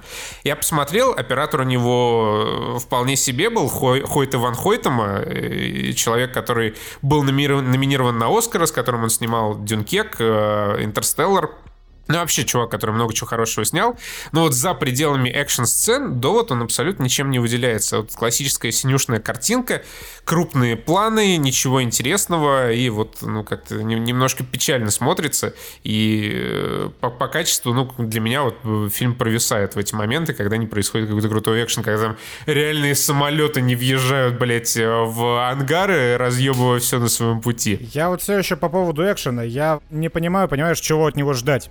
Если э, ты следишь за тем же экстракшеном, ты прекрасно понимаешь, на что люди способны, что делает с человеческим телом пуля, что будет, если тебе ударить по лицу, и поэтому ты осознаешь ценность каждого движения персонажа в этом экшене. А когда ты смотришь фильм, в котором может случиться что угодно, ты просто понимаешь, что ты смотришь за э, героями, которые могут э, вывернуть что-то, чего ты даже не предполагал, возможно, физически сделать. Да нет, там все действует в рамках своей логики. Своей логики, понимаешь? Просто зритель не знает эту логику, пока не кончится фильм. Сначала тебе непонятно, вот как когда тебе, когда ты смотришь в первый раз эту сцену э, драки, значит, в хранилище э, произведений искусств, тебя, тебя реально такой mindfuck происходит, то есть они вроде дерутся, но ты видишь, что они как-то странно дерутся. Что один из вот этих героев, э, которые сражаются, он как-то странно двигается. В этом нет какой-то фантастики, удивительной, прям совсем невероятной, но двигается странно, ты это понимаешь. И потом, когда тебе уже второй раз с другого ракурса эту драку показывают, там предварительно пояснив, что вообще происходит, ты такой, ебать, вот это прикольно сделано, вот это реально круто. И опять же, это, то есть в финале, блин, ну ладно, не буду, наверное, финал пересказывать. Да, зачем? Ну, короче, там вот как бы в двух временных промежутках происходит масштабное сражение. Это очень, очень прям круто сделано. И то есть, блядь, вот как это придумывают, мое уважение, вот реально. Ну вот Нолан, да, если он берется за какую-то плюс-минус заезженную концепцию типа путешествия во времени, он сделает ее, сука, вот не так, как все остальные делают. Да, я вот сразу скажу, э, э, довод там не входит, не вошел в число моих любимых фильмов Нолана, ну и вообще любимых фильмов. Но вот реально большой респект за то, что Нолан, он свой каждый новый фильм делает каким-то необычным, каким-то интересным, не таким, как все. Зато Если экшен про шпионов, да, то что-то что такое с, с приподвыпердом. Если про путешествие во времени, тоже что-то необычное. И вот в этом всегда э, во всем можно э, потом еще посидеть, поразбираться. Не потому, что это какой-то говно, которое сделано настолько непонятно, что ты ну, вообще не врубаешься. А потому что есть куча всяких интересных деталей, интересных зацепок, которых можно поразбираться, чтобы лучше понять этот фильм.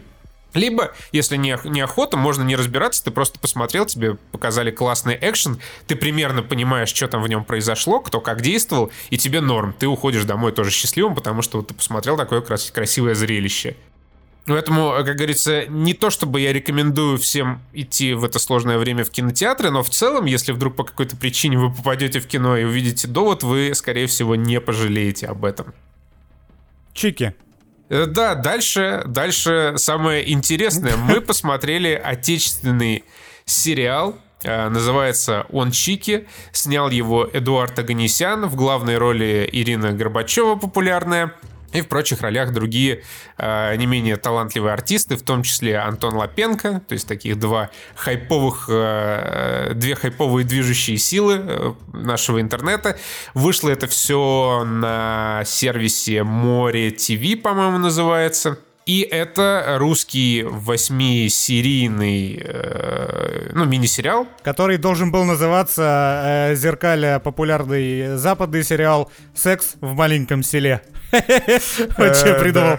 Не, ну, скорее по- по-русски, потому что ебля в небольшой деревушке. Ебля, потому что вот смотри, насколько искусственные, натянутые и неубедительные диалоги в доводе, вот настолько я прям в восторге от того, как общаются и как разговаривают персонажи в сериале Чики.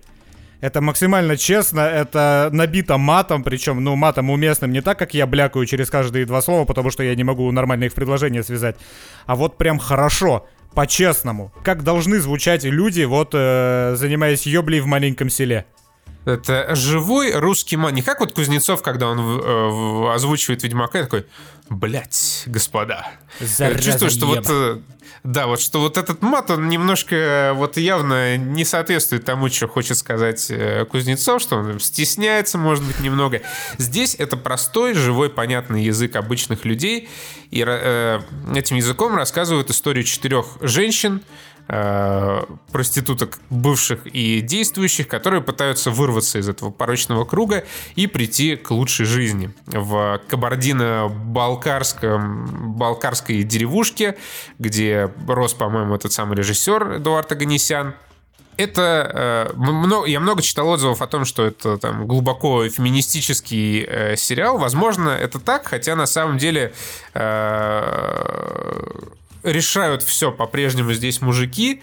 И, ну, наверное, многие уже посмотрели. В конце, в общем-то, нет никакого хэппи-энда. Эти бедные женщины, Он они... есть, просто с другого ракурса. Я сначала тоже не въехал зачем, а потом как бы въехал. Это просто, это не тот финал, который ты хотел увидеть, но в какой-то, в какой-то степени это вполне закономерная и законченная история, причем закончившаяся в каком-то ключе позитивно. Сейчас как, как бы не проспойлерить, но в общем... Ну, на ты- самом деле, э, это скорее открытый финал, потому что там остается несколько хвостов, которые э, могут быть интерпретированы Но по-разному. сериал вроде как закрыли. Да, сериал на этом закончился. Ты- Ну зачем ты так? Ну зачем? Ну вдруг люди не Да, смотрели. ну, это ладно, не будем спойлерить. Да, я это запикаю или вырежу. Не, не надо совсем уж спойлерить. Просто, э, во-первых, вот это живое общение, это, ну, это главный плюс, который я для себя вообще в сериале увидел. Потому что все остальное меня вгоняет в определенную депрессию. Вот, вот разговоры, вот когда персонажи говорят, во-первых, девчонки все молодцы. Прям сыграли на 10 баллов, и вот сыграли именно живых людей таких. Это, это знаете, диалоги вот не Эрона Соркина, который вот все максимально лаконично, по делу, четенько, колко, остро озвучит. А это диалоги вот простых людей, как э, в падике общаемся мы с вами, условные.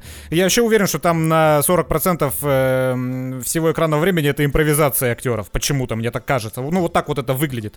Очень живо.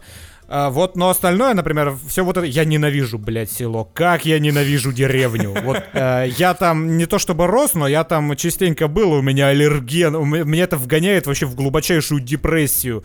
Виды всех вот этих вот раздроченных лачуг, э, вот эти вот э, сельпо, в которых продают э, семечки и э, минералка и больше ничего. Э, вся вот эта разруха, которая вокруг тебя творится, вся вот эта алкашня, сидящая на скамейках, у меня настолько депрессивные эмоции все это вызывает, что мне физически порой тяжело было смотреть э, этот сериал чисто из-за декораций. Слушай, ну, все-таки есть разница между такой классической чернухой про Русь-матушку, типа там Левиафана или, не знаю, Балабановщины, и чиками. Чики вот они сняты позитивно. Да, но там, кстати, Они сняты с любовью. Там есть красивые солнечные кадры, там есть прекрасные планы. И в целом ты видишь как бы простую жизнь, вот как она есть в этой кабардино-балкарской деревушке, без нарочитой драматичности, без э, вот этой вот ги- гиперболизации того, насколько плохо все в России, оно вот э, как есть, со своими проблемами, со своей красотой, со своими какими-то хорошими тоже моментами. При этом все вот эти вот эм, э, комедийные зачатки И в целом позитивный настрой фильма, позитивное настроение фильма, оно очень резко и очень внезапно и очень часто меняется на полнейшую жесть. Когда там начинают бабу душить чуть ли не до смерти, когда пинают ее ногами, когда происходит дичь с конкретным кидаловым, которое выливается в еще больший пиздец. В одной из сцен там, блин, на лицо суд бедной девочки. Чтобы вы понимали, то, вот эта жесть, э, вот, вот эта честность диалоговая, честность нарративная, э, которая присуща всем разговорам персонажей, она в том числе демонстрируется еще и в честности того, насколько мы в жестком э, и суровом мире живем. Патриархальном. В патриархальном мире мы живем, и насколько сложно в этом мире вообще куда-то пробиться, если ты начинаешь качать права, насколько э, безжалостно тебя могут осадить люди власти или силу имущие в этом мире. То есть вот порой это прям очень жесткая жесть. Просто она продолжает сниматься вот в этих веселых солнечных тонах, а не как у Быкова в «Сумерках» в ночи и в темени. Да, по сюжету, в общем, там так происходит. Есть э, три подруги-проститутки, которые работают у шаурмишной под названием «Колизей». В какой-то момент в это сельпо на красном мини-пупере возвращается героиня Ирины Горбачевой из Москвы со своим семилетним сынишкой. И такая говорит, э, она тоже раньше работала проституткой вместе с ними. Такая говорит, все, значит, я вот возвращаюсь из Москвы, там у меня был жених, с ним не сложилось, он подарил мне мини-купер. Я возвращаюсь с бизнес-планом. Э, откроем в нашем селе фитнес-клуб, э, который будет называться Афродита. Для этого, значит, по плану берем кредит на 2 миллиона, вместе все скидываемся. Причем все это изначально выглядит настолько глупо, не с точки зрения, что это нарративно глупо и неправильно сделано, а в том, что какая-то э, баба без... Э, без понимания, как вести да, бизнес. без понимания, как вести бизнес, она приезжает и говорит, сейчас я доберу, блядь, кредитов, заложу дом, мы с вами все заебись по красоте сделаем. При этом все мужики вокруг, которые там местные бандиты или местные менты, они все говорят, слышь, подруга, текала бы ты отсюда нахуй, мы тебе жизни не дадим. А она такая упертая, с яйцами, вот что нельзя отнять, бабы там с яйцами все, это прям шикарно. Да, причем, ну что самое прикольное, да, вот, извините, перебью, Горбачева, она приезжает такая типа с опломбом. Вот, я сейчас сделаю, вот эти девчонки теперь все не будут шлюхами, мы вместе развиваем бизнес. Опа, опа, опа. И вот потом, э, на контрасте с этим опломбом, как бы жизнь э, рассказывает ей, как оно все на самом деле устроено. И она при этом продолжает переть прям вперед на пролом. И ну, очень странные эмоции в этом плане вызывает фильм, но не вызывает наигранности все это. Это вот реально тебе показывают э, сильных, с одной стороны, женщин, а с других, какие они хрупкие, как они легко ломаются, если дать им поддых, прости господи. Никого ни к чему не призывают, бить женщин плохо, но фильм это демонстрирует. То есть фильм показывает, что, типа, жизнь, она не такая, какую ты себе в голове понапридумывала, подруга моя. Но при этом, ну, то есть вот как раз э, самая соль фильма в том, что они продолжают, и в частности Горбачева, переть вперед. Да, то есть по сюжету, значит, э, когда-то там 7 лет назад она э, заделала, залупила ребенка с этим греком, который каким-то образом оказался в кабардино-балкарской деревушке. Э, он слился успешно с темы отцовства, она уехала на все эти годы, значит, вернулась. Когда она вернулась, отцовские чувства вновь, или в первый раз, точнее, взыграли в этом Косте, которого играет вообще американский актер Стивен Томас Окснер. Да, ну, точнее, родился и вырос в Америке. А, и играет он... Вообще, там на самом деле есть много всяких интересных тем, которые поднимаются этим сериалом. Это не просто какая-то вот история э, нескольких женщин, не, не, приключен... не просто приключенческий сериал, а, как это часто там бывает э, со всеми хорошими произведениями, драма, которая поднимает разные социальные вопросы. Здесь это и место женщины под солнцем в нашем мире. Здесь это и острая тема для России отцовство, потому что там разные есть папы, они действуют по-разному. Здесь это и э, суровый быт э, глубокого замкади и прочее, прочее, прочее. Потому что и в том числе религия. Здесь же один из главных персонажей — это отец Сергей, перед которым, э, в общем-то, чисты и, ну, не чисты, точнее, откровенные едины все, начиная от этих самых э, девчонок-проституток, заканчивая там самыми жесткими бандитами, которые тоже приходят к нему на покаяние после того, как порежут и забьют человека, и э, типа вот э, покаялись, значит, и все, Господь их простит. А, что самое интересное, здесь нет никакой фантастики и ну, как бы без спойлеров сказать, э, с вполне естественными и предсказуемыми проблемами сталкиваются главные героини, и в конце они получают, э, как бы, ну, условно говоря, ровно то, э, что они наработали. Что можно вот, было ожидать. Что можно было, да, ожидать, что они, в общем-то, наработали за эти э, 8 серий, у них развивается по-разному жизнь, они э, по-разному реагируют на жизненные трудности, и все это настолько органично и хорошо, что ты вот смотришь и прям веришь. Вот, ну, на мой взгляд, там все-таки хватает таких довольно неестественных диалогов, особенно в самом начале порой вычурно-литературных, знаешь, которые пытаются казаться э, обычными. А, ну, так, просто глаз зацепился порой э, несколько ну, раз. может быть. Но не выбивает все равно это из, общей, из общего настроя. Не выбивается. Э, сериал снят просто великолепно. Это прям авторское произведение. Во многих сценах напоминал мне лично... Интерстеллар, а... скажи сейчас, ага. Не, не Интерстеллар, а молодого папу по съемкам, по э, динамике На декорации, кадра. господи, блядь, я не могу, меня просто до сих пор выбивает. Как бы хорошо ты не снимал, и на какую бы хорошую камеру ты не снимал э, свой фильм, если там декорации, это вот это вот село раздроченное в глубинке российской, ну прям... Э. Причем это же не декорация, ну, это да. вот как это есть село. Я, село я имею в виду такая... Э, экстерьер, экстерьер и интерьер. Я в целом тоже как бы не любитель вот этой э, неприятной части жизни, не, не самой красивой, да, вот этого замкадия. Но э, вот чики, они смотрели, что для меня максимально приятно, без э, вот этого вот передергивания, отвращения. Своя романтика в этом тоже есть. Вот эти детишки, которые что-то там бегают друг другу, руки ломают, э, прыгая с тарзанок. Э, вот эти вот луга, поля, деревушки, котики, которые ходят туда-сюда, ходят, бродят. Ты, кстати, заметил, что вот у героини Ирины Горбачевой там, оказывается, котик был, который дважды в кадре появлялся? А, может, и видел, но как-то не зациклил на этом внимание. А, вот, это такая, ну, довольно забавная деталька. Первый раз он появляется, когда, значит, э, ее сын сломал себе руку, и они э, с его отцом Кости сидят за столом, решают, как быть дальше, и там лапа вылезает да. Э, из-за стола котячья, которую там вылизывает. Может, это просто режиссер приволок своего кота, чтобы один дома не сидел, он случайно Может в кадр быть. попал. И, и, и потом тоже как-то на улице этот котик проходит. Э, не знаю, что, блядь, люблю котиков. Э, эту забавную деталь я подметил. При этом меня музыка очень смутила, кстати. Вот э, в титрах музыка, которая в стартовых идет, она меня очень сильно напрягает. Это чистый, вот чистый молодой папа. Э, композиция Ивана Дорна, которому сказали, давай сделай нам вот, чтобы это было реально похоже на молодого папу. Там, по-моему, есть очень хороший Чтобы это трек. похоже было на село. Чтобы это было, да, похоже на село. Сделай нам трек для сельской дискотеки, вот так вот.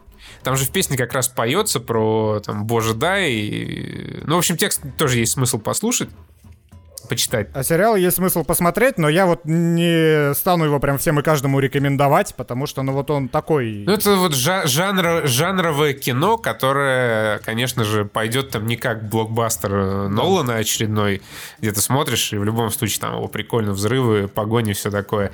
Это именно такая драма с легким налетом романтики сельской, э, просто про жизнь, про жизнь, как она есть, э, многие, э, я видел там в рецензиях, в комментариях пишут, а в чем же смысл? Ну, там смыслов много вообще за весь Смыслов, сериал, да, там много, и э, в первую очередь это именно такой простой срез и обычной сельской жизни, и вообще жизни в России, потому что э, тема отцовства, тема места женщины в нашем государстве — это такие актуальные вопросы. Это то, что, в общем-то, наше общество сейчас волнует. Социально Понятно, что... значимое кино. Социально, да, социально значимое кино. Именно так, так оно и есть. Плюс э, прекрасно снятое, поэтому вообще вот смотрите, и, э, скорее всего, вы об этом не пожалеете. А, вышло, кстати, в июле. Можно посмотреть бесплатно на Море ТВ. Там 7 дней подписки вам дают. За эти 7 дней 8 серий можно вообще легко впитать. Вот такой лайфхак. Ха! Что у нас осталось? Порно? А, у нас еще осталось э, две забавные темы. По первой мы пройдемся, ну, по обеим, наверное, пройдемся довольно быстренько, потому что тут небольшой простор для дискуссии. Значит, э, первое. Оскар. Бедный многострадальный Оскар выкатил э, ряд критериев, которыми э, которым должны соответствовать те фильмы, которые хотят претендовать на главную награду, э, на лучший фильм. Я бы сказал не так. Оскар выкатил ультиматум. Ну, это не ультиматум, потому что там, ну, не обязательно всем этим критериям соответствовать. Но если раньше можно было спорить о том, насколько Оскар является политизированным и конъюнктурным, то теперь этот вопрос он а, отпадает сам собой чтобы обезопаситься от нападок, которые были в сторону Оскара, там совершались последние несколько лет со стороны всяких меньшинств и даже скорее тех, кто очень э, переживает за эти меньшинства. Оскар выкатил э, пула критериев, которым в той или иной степени должны соответствовать фильмы, э, претендующие на главную награду. То есть э, Оскар все, он не про творчество. То есть, если, допустим, Кристофер Нолан позовет э, Роберта Паттинсона, возьмет Хойта Ван Хойтема и Ханса Циммера, и вот они вчетвером решат снять и снимут какой-нибудь классный камерный э, фильм, этот фильм не сможет претендовать на главную награду, потому что он снят четырьмя э, цисгендерными мужланами. Все, как бы конец истории. Ну, он может, наверное, взять главную награду, если Паттинсон будет играть гея, наверное, да? Э, ну да, или если черного. он будет играть гея, или черного. Ну не, Но... это, это все это скандал будет, ты чё? Нужно звать обратно Роберта Дауни-младшего, чтобы играл как в том фильме Черного. Да. В общем, а, есть четыре критерия. Сейчас я сформулирую правильно, чтобы не ошибиться. Эти правила, они как бы такие довольно странные, заработают только через 4 года, и вообще непонятно, как э, им надо будет вот факт, по, по факту соответствовать. Значит, э, категории. Первое — это э, актеры и сюжет, второе — съемочная группа, третье — кинопроизводство и четвертое — дистрибуция. Значит, критерий, одному из э, вот этих трех критериев э, актерской игры, а, актерского состава и сюжета э, обязательно должен соответствовать фильм. Первый критерий — это по меньшей мере один из исполнителей главных ролей или ролей второго плана имеет азиатские афро- или латиноамериканские корни. Второе, по меньшей мере, треть исполнителей ролей второго плана и массовки — это женщины, представители небелого населения, ЛГБТ или люди с особенностями физического или ментального развития.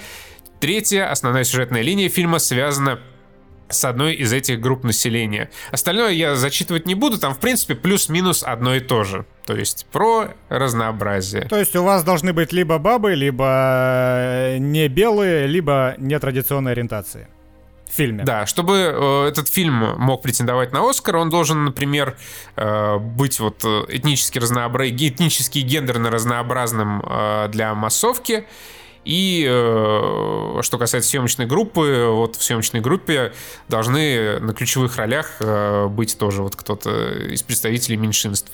Ну и там др- другим критериям тоже это, он, этот фильм должен соответствовать в меньшей степени. Но в целом суть в чем? Э, мы приходим к вот этому очень странному цензурированию. Да, то есть, с одной стороны, мы как бы сражаемся за то, чтобы люди разных полов, там, э, рас, этнических групп вероисповеданий могли свободно выражаться в нашем мире, в том числе и э, в творческой среде. С другой стороны, мы вот приходим к такому забавному творческому фашизму, когда тебе для того, чтобы твой фильм соответствовал э, мог претендовать на главную кинонаграду Земли, тебе надо соответствовать определенным каким-то правилам, которые могут, например, э, вообще никак не сочетаться с твоим творческим видением, то прям той картины, которую ты снимаешь. То есть ты, допустим, у тебя там есть лучший друг афроамериканец, ты ничего не имеешь против геев. В твоем прошлом фильме все было про геев, но теперь вот ты реально решил снять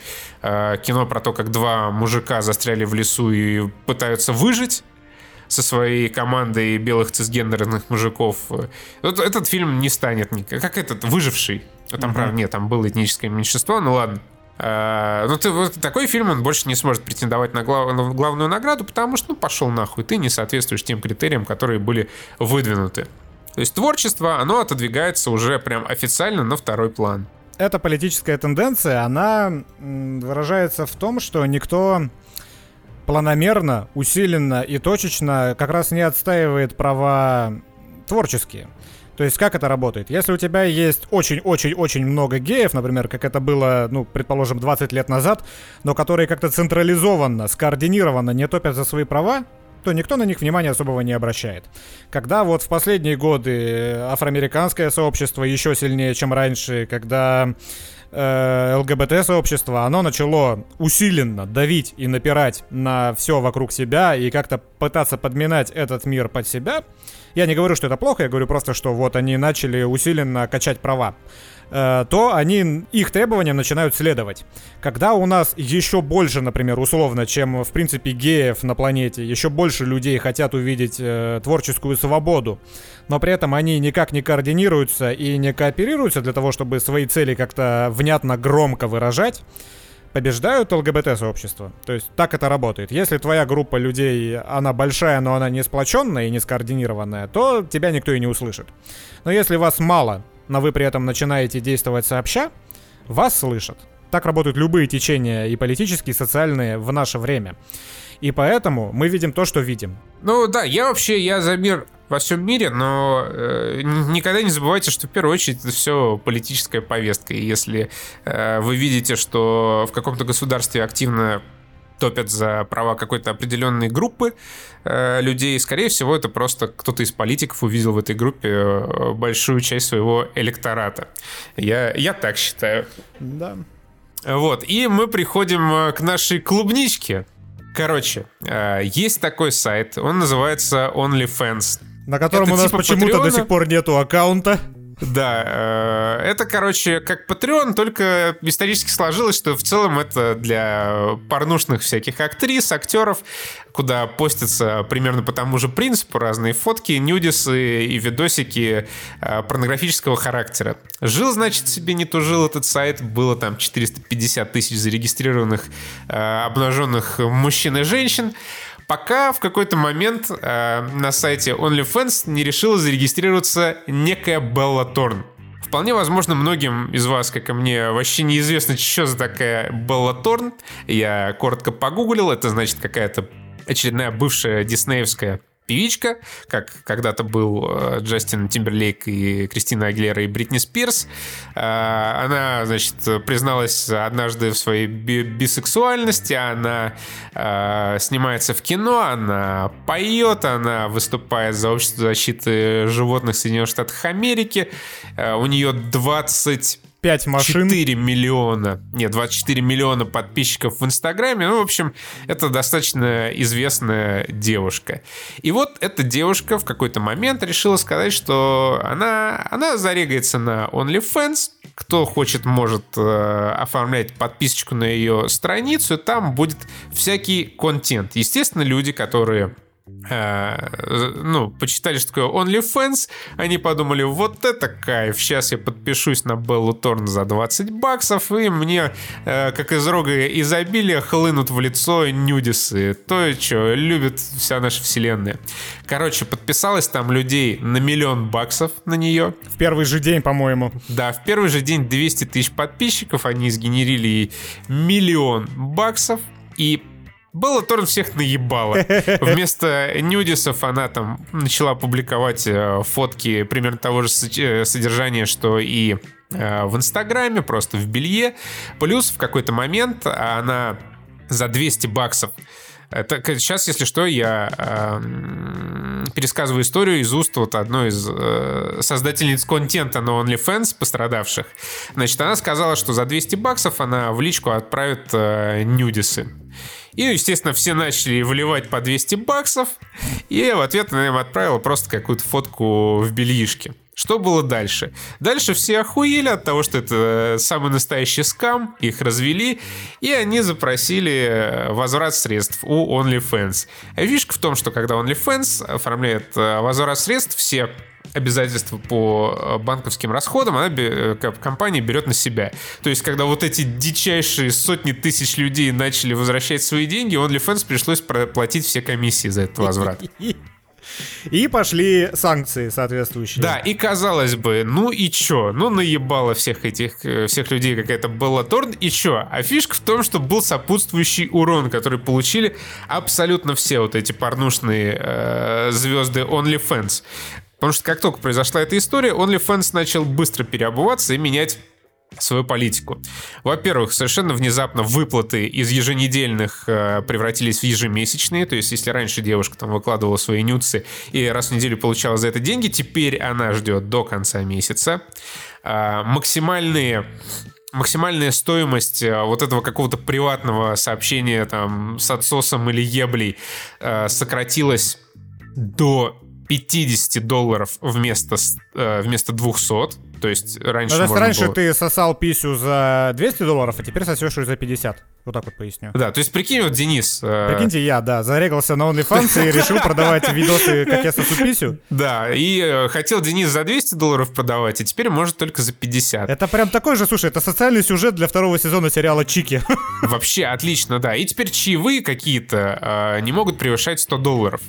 При этом у OnlyFans есть еще свои комиссии, и получается, что с этих, э, например, 50 баксов э, в итоге модель получается ракет. А учитывая американские налоги, вообще там, по-моему, было что-то типа 25-30 долларов ты получаешь. Да, да, да, 30-32 точнее доллара. Вот я сейчас вижу прям этот э, твит от Эрики э, Хайденвальд, а, то есть зашла на OnlyFans какая-то ебучая Белла Торн. И без того миллионерша, судя по всему. И, да, и без того миллионерша всех наебала, заработала кучу денег, ушла, а, а бедные оставшиеся звезды OnlyFans теперь должны...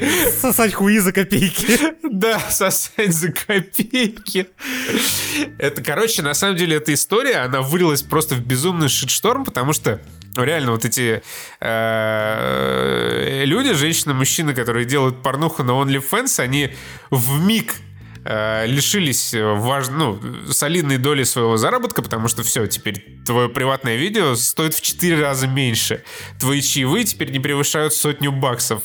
И, ну, как бы, когда по твоему кошельку вот так вот внезапно бьют какие-то странные обстоятельства, это довольно, это довольно печально. И э, когда вот я наткнулся на всю эту историю, я поизучал Твиттер, это просто, конечно, абсолютный угар.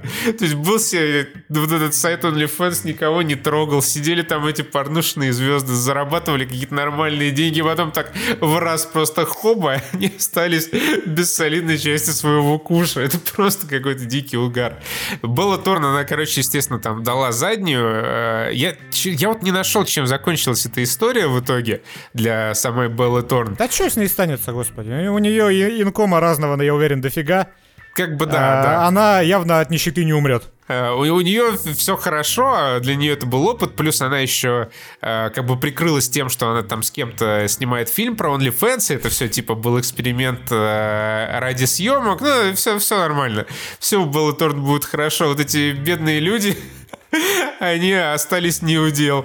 На самом деле все то же самое, абсолютно один в один, ну, за исключением того, что речь шла не про порнуху, а про терроризм, мы видели на Ютубе, когда сидели себе ютуберы, зарабатывали э, хорошие деньги на рекламе самого Ютуба, а потом какой-то хуй решил отрезать голову человеку, какой-то террорюга, и выложить это на Ютуб.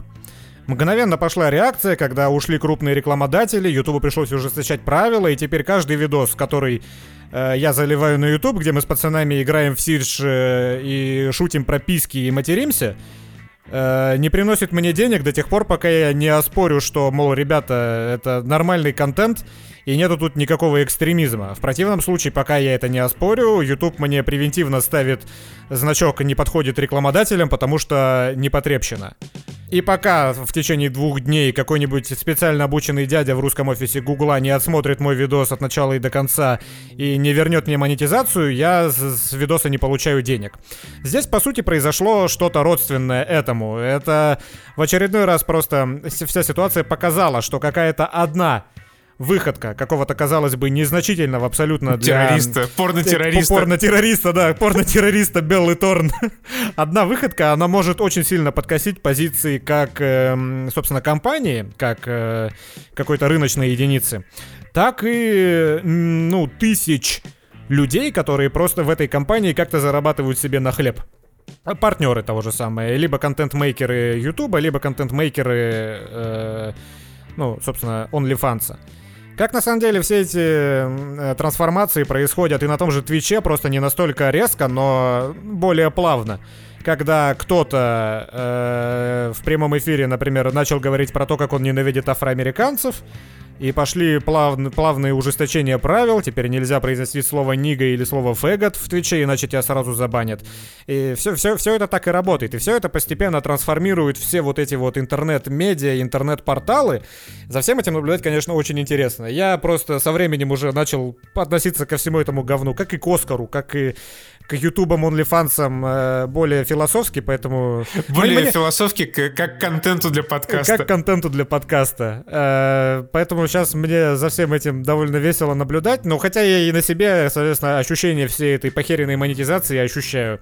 Но просто приходит осознание того, что э, любой невинный чих любого э, абсолютно человека в интернете может привести к тому, что все пойдет по пизде для тысячи людей вокруг. Это довольно забавный концепт, и в который раз мы просто убеждаемся в том, что это неизбежно, это случится, и случиться это может в любой момент. Абсолютно в любой, абсолютно с каждым. Да, вот в таком вот мире это, мы это, Как, в общем, да, с нами, в общем-то, летом случилось, когда внезапно э, Patreon такой, а, короче, 20% еще налог на да. людей, которые из России платят вам на Patreon. Пожалуйста, просто. Мы ничего с этим поделать не можем, вы просто платите еще дополнительные 20%. Ну, там куча людей поотваливалась, и мы как бы мы с, с большим большим пониманием. Естественно, когда ты должен еще э, какие-то бабки непонятные 20% в, в цифровой фонд Никиты Михалкова, в принципе, платить там отпадает всякое желание. Да, тоже непонятная фигня вообще, почему э, платят платящие, а не с нас просто лишний налог списывается. Но вот опять все это какие-то... Это да, как... причем с нас там тоже, если что, такие налоги списываются, что, блядь, будь здоров. Э, это как у Задорнова когда-то, как рождаются законы в Штатах, если в каком-то штате какой-то еблан э, решил, помыл кошку и засунул ее сушиться в микроволновку, после этого все производители микроволновок обязаны писать у себя в инструкциях, что в наших продуктах нельзя сушить домашних животных.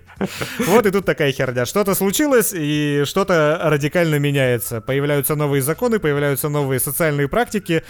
И вот во всем этом мы как-то стараемся выживать. Я на самом деле, знаешь, э, видел какую-то пикчу на Ненгейге от каких-то очередных миллениалов, такое типа «Твое лицо когда ты за всю свою жизнь пережил два, два финансовых кризиса и тем не менее остался жив. Я такой, сто лет назад были люди, которые две мировых войны пережили.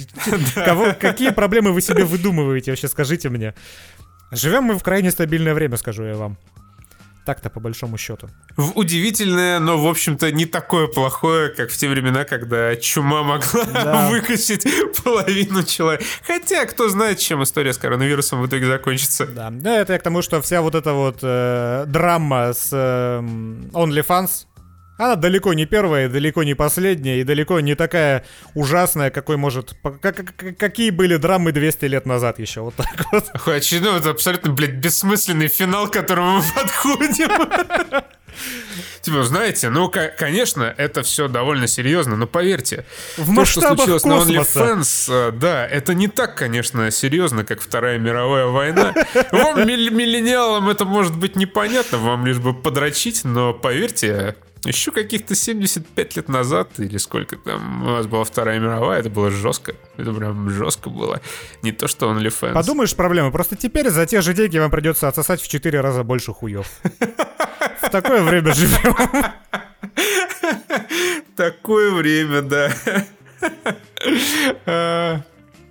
На этом мы закругляемся. Спасибо большое, э, что вы нас слушаете. Спасибо большое тем, кто поддерживает нас на Патреоне.